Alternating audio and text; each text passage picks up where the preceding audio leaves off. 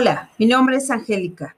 Les voy a hablar sobre las aplicaciones educativas que hoy en día, en esta actualidad, eh, se ha sumergido y nos ha exigido eh, la, base de la sociedad. ¿Cuáles son estas aplicaciones educativas? Una infinidad, puesto que la sociedad también eh, solicita aplicaciones que sean de cierta manera gratuitas, accesibles, llámese que pueda tener acceso con dispositivos móviles, donde puedan, este, pues también andar eh, viajando o teniendo y teniendo al mismo tiempo acceso a ello. Algunas de estas aplicaciones educativas, pues eh, tenemos Padlet, que es las presentaciones de Google, Poplet, donde se realizan los mapas mentales, Quizzes, herramienta de juego, Canva, todas las presentaciones con, eh, vamos, con una gran creatividad.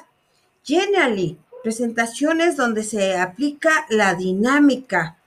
Esto es las herramientas que puede tener eh, no solamente docentes, sino también eh, personas partícipes en el ámbito laboral, empresarial, ¿por qué no decirlo familiar? ¿Sí? En cada diferente contexto y que lo pueda adaptar. ¿Por qué no mencionar del juego Kahoot, ¿sí? Donde se da la interactividad de un docente con diferentes, eh, en su totalidad, alumnos, ¿sí? Y que va de al mejor de unos 10 a puede ser más y tiene que tener o va teniendo el control el maestro. Esa interactividad que se da, donde se puede competir, donde se puede desafiar y también ganar un puntaje y ver nuestros conocimientos, eh, cómo ir retroalimentando, cómo ir enfocándonos la atención sobre cada información o conocimientos que nos van presentando nuestros maestros, ¿sí? Hay esa accesibilidad. Y es importante que tengamos que manejar, ¿sí?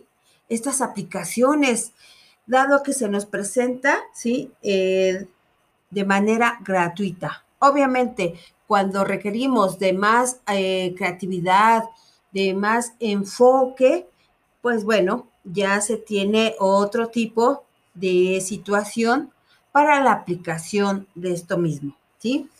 Eh, también podemos decir que muchos docentes la base principal es Classroom, ¿sí? Donde se hace las evidencias, el envío o el recordatorio de actividades, tareas, ejercicios, ¿sí?